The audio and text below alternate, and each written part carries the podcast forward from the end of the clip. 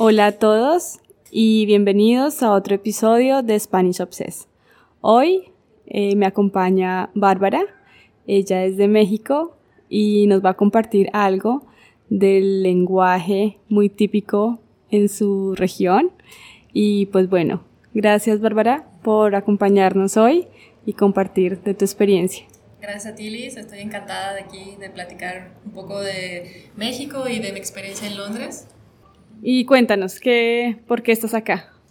Bueno, inicialmente yo vine a estudiar, básicamente para mejorar mi inglés y también para aprovechar y conocer la ciudad y un poco de Europa y pues por la experiencia de vida que ofrece la ciudad de Londres.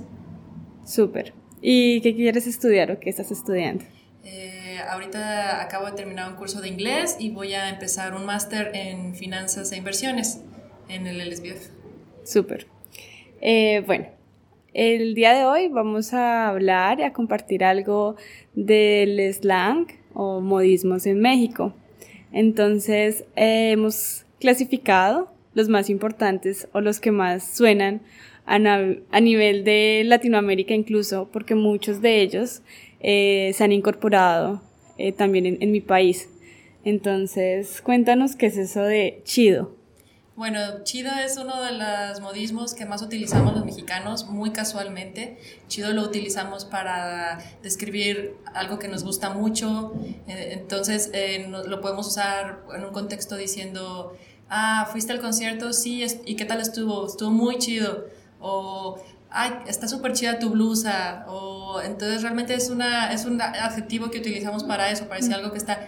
Eh, ah, y, también se, muy padre, porque también lo, lo tenemos el sinónimo con padre.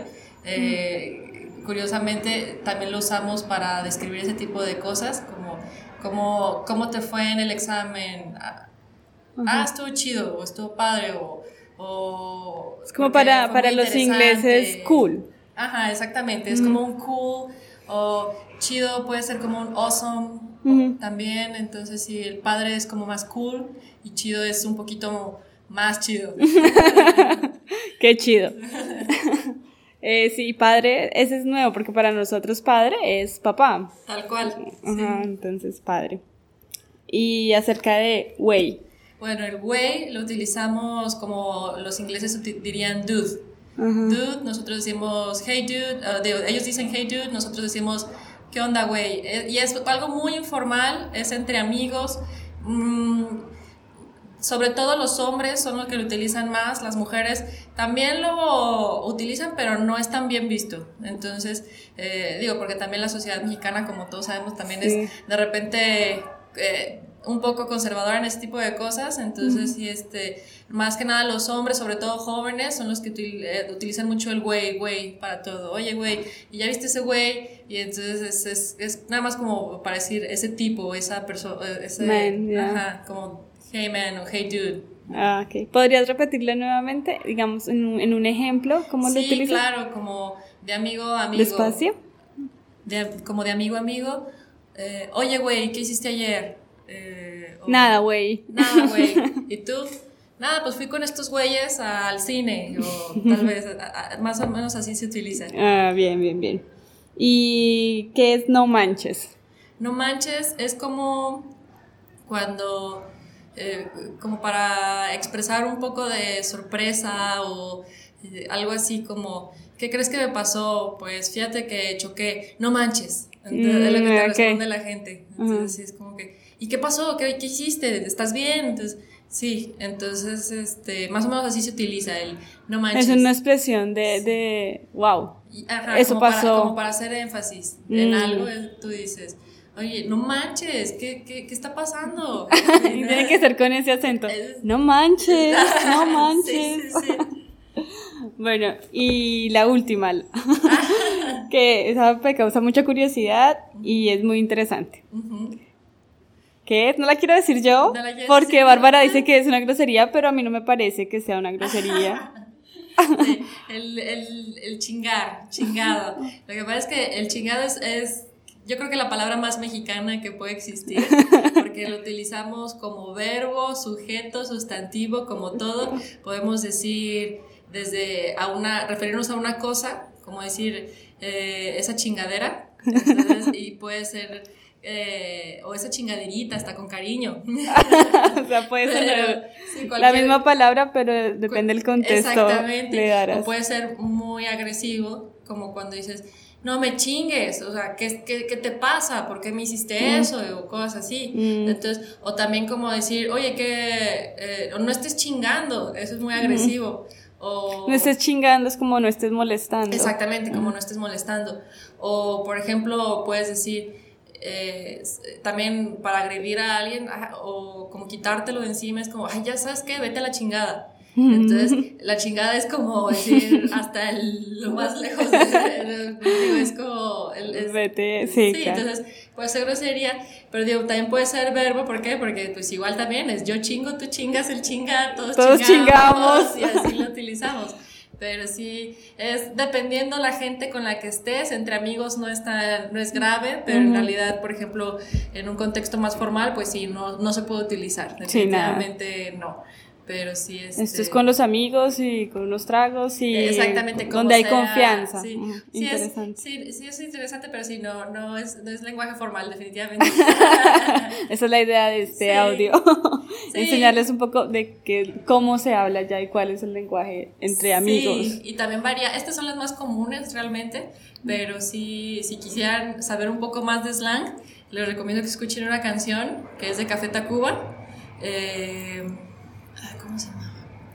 Que empieza pachucos, cholos y chulos, chichinflas y malafachas, así es el, es todo el, las letras, dice muchísimas, muchísimas palabras de slang que se utilizan ah, sobre todo en el centro de, de México. Ah, no, siendo así la vamos a publicar en, la página web para que todos tengan acceso a ella y, y de paso yo también conozco un poquito del slam. Eh, bueno, y ahora cuéntanos de qué parte cambiando un poquito de tema, ya dejando el, el vocabulario formal e informal, eh, Bárbara, cuéntanos acerca de la ciudad de donde vienes y si alguna persona que escucha este audio se interesa en ir a México o a Guadalajara, ¿qué lugares debe visitar y qué les recomiendas?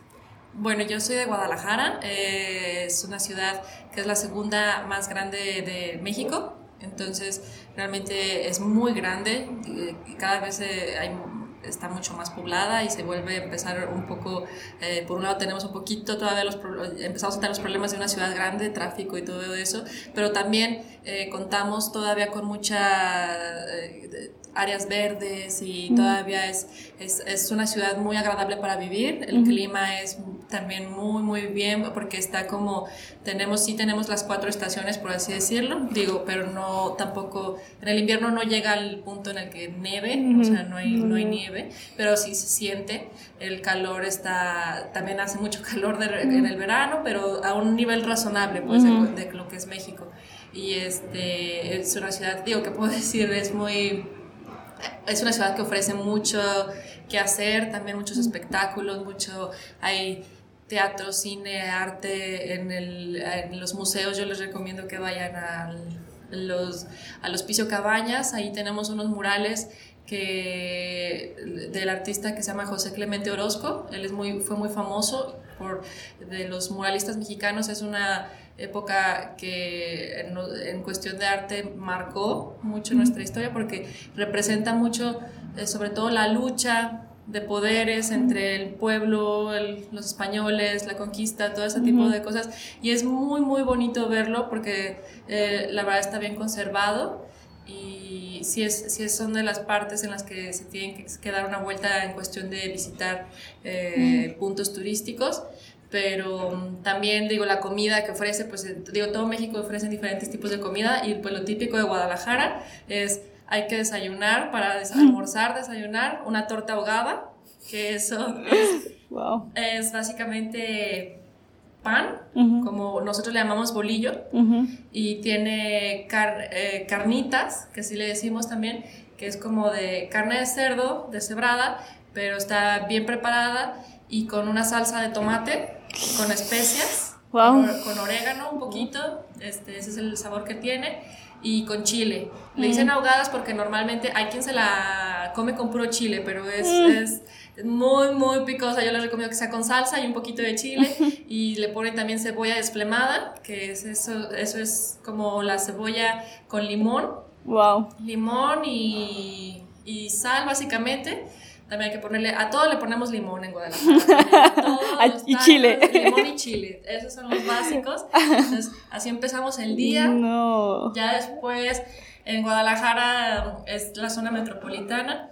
Hay que ir a comer a Tlaquepaque, que es, es, una, es un municipio que está realmente, digo, todo está, es la zona conurbada de Guadalajara. Entonces todo está pegado, pero está, se, es, para ubicarlo es Tlaquepaque, donde ahí va a poder uno comer eh, una rachera, chorizo, guacamole, eh, con totopos y tequila, claro. El tequila no puede faltar. El tequila no puede faltar. Y mariachis. Y mariachis, exactamente. Eso es lo que tiene ahí ese, ese tipo de lugares que ahí hay varios restaurantes del mismo concepto, que en realidad son como terrazas, es muy fresco, se siente el ambiente muy agradable porque hay plantas, fuentes, etcétera. Entonces uno está con el mariachi, hay espectáculos, de repente llegan las eh, eh, eh, como los bailarines, o sea, de lo típico, con los trajes típicos y, con el... Entonces está muy, es muy, muy agradable, muy turístico ir ahí a disfrutar de comida, tequila y mariachi. ¡Wow! No hay nada más, mexicano. Bueno, ya pueden ir planeando sus vacaciones. sí, no hay, nada, no hay nada más mexicano que eso. Eh, ya este, para en la noche, pues no hay como dar una vuelta mm, por, digo, en lo particular a mí me gusta mucho la zona de Chapultepec, porque hay muchos barecitos muy, muy, muy chéveres, como ustedes, muy chéveres, muy eh, conceptuales, toda una cosa diferente. Ahí se puede encontrar uno, eh, hay que ir a tomar mezcal. ¿Mezcal? ¿Qué es mezcal? Mezcal es como tequila, pero es joven, digamos, el tequila se añeja y el mezcal se hace luego, luego, pero viene más o menos de la misma, ah, la misma planta, pero en realidad últimamente se ha puesto mucho de moda tomarse, ir a tomar su mezcal, que lo sirven con una, es un shot de mezcal con una cerveza corona y además, y con una, acompañado como con rodajas de naranja, con chile tajín como piquín y sal. Como piquín. como sal. Y entonces uno le da el trago, el mezcal a la cerveza y ya te puedes comer una naranjita como para... Para bajar para el... para ir controlando. Pero es muy... Y escuchar buena música de todo tipo, diferente. Esa zona es lo mejor para, para salir con amigos, a dar una vuelta. Es bueno, bonito y barato. Súper, entonces, mejor dicho, hacer las maletas. Ya más yo ya estoy convencida. bueno, Bárbara, una vez más, muchas gracias, eh, muchas gracias a los oyentes y esperamos sus comentarios en la página web. Mil gracias por estar acá y... De nada, fue un placer. Adiós.